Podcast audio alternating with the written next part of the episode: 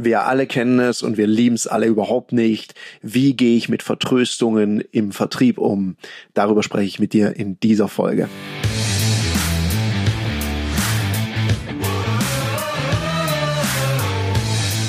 Herzlich willkommen bei dem Podcast Die Sales Couch Exzellenz im Vertrieb mit Tarek Abodela.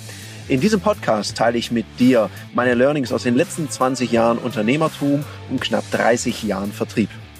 Wie gehe ich mit ständigen Vertröstungen um? Das ist eine spannende Frage, die uns Verena gestellt hat.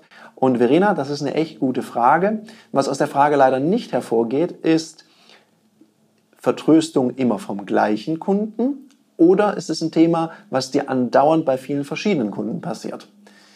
Zwei unterschiedliche Lösungswege. Wir machen einfach beide.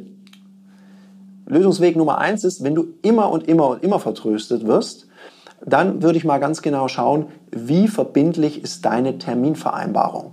Also gibt es da was, was man besser machen kann? Wir empfehlen bei einer Terminvereinbarung A, immer Qualifizierungsfragen. Das läuft dann im Leitfaden so. Herr Meier, damit ich mich weltallerbestens auf den Termin vorbereiten kann, darf ich Ihnen noch ein paar Fragen stellen. Und dann stellen wir ein paar kontextbezogene Fragen, geben dem Kunden vielleicht auch einen Arbeits Auftrag, dass er gewisse Unterlagen bereitlegen soll und schicken nochmal eine schriftliche Terminbestätigung raus mit einer Agenda.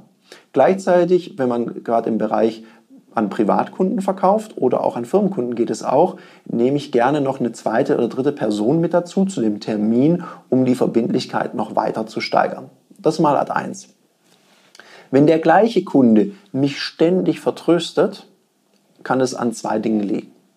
Sache Nummer eins, ich habe zu viel Druck aufgebaut. Sache Nummer zwei, ich habe es nicht geschafft, für den Kunden bedeutsam zu werden.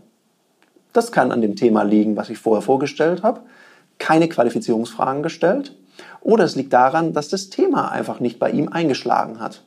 Und dann ist es wichtig, wenn diese Vertröstungen einmal, zweimal waren, spätestens dann müssen wir die Bremse anziehen, nochmal kurz zur Seite treten und den Kunden auch mal fragen. Also so eine Frage stellen wie, Herr Mayer, jetzt habe ich gemerkt, jetzt haben wir schon zweimal diesen Termin verschoben.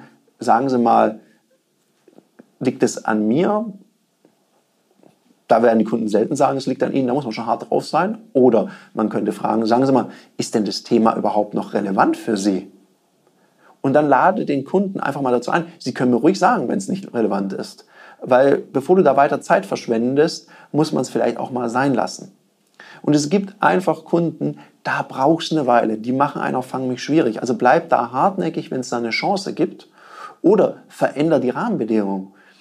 Zum Beispiel, was sich auch bewährt hat, Termine zu außergewöhnlichen Zeiten. Sagen Sie mal, es ist besser für Sie, wenn wir uns mal am Wochenende zusammensetzen oder mal untertags. Oder was ist denn so ein Zeitpunkt, der für Sie immer geht, wo Sie auf jeden Fall wissen, das klappt? Ich habe mich neulich mit einem Kunden zum Beispiel vor der Arbeit getroffen. Also auch Vorschläge machen, um da auch mal einen Knopf dran zu machen.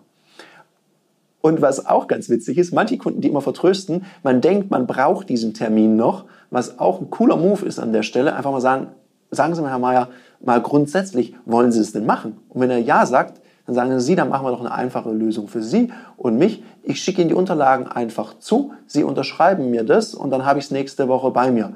Also wenn Sie das übermorgen haben, kann ich mich dann darauf, darauf verlassen, dass Sie es mir übermorgen zurückgeschickt haben. Für manche Kunden reicht das aus. Viel Spaß beim Umsetzen, einfach mal ausprobieren und uns gerne wissen lassen, ob es funktioniert hat. Das war eine Folge von Die Sales Couch. Danke, dass du hier deine Zeit investiert hast und bekanntlich bringt ja die Investition in dich selbst die beste Rendite. Und eins noch, ganz wichtig, vom Zuschauen ist noch niemand Meister geworden. Also, setz die Erkenntnisse, die du aus diesem Podcast gewonnen hast, für dich persönlich um. Wenn dir der Podcast gefallen hat, dann lass mir eine 5-Sterne-Bewertung da, hinterlass einen Kommentar und vor allem abonniert diesen Kanal, damit du in Zukunft keine Folge mehr verpasst. Und wenn du jetzt das Gefühl haben solltest, dass du jemanden kennst, der diesen Content auch unbedingt erfahren sollte, dann teil den mit ihm, weil Sharing is Caring und in diesem Sinne viel Erfolg beim Umsetzen.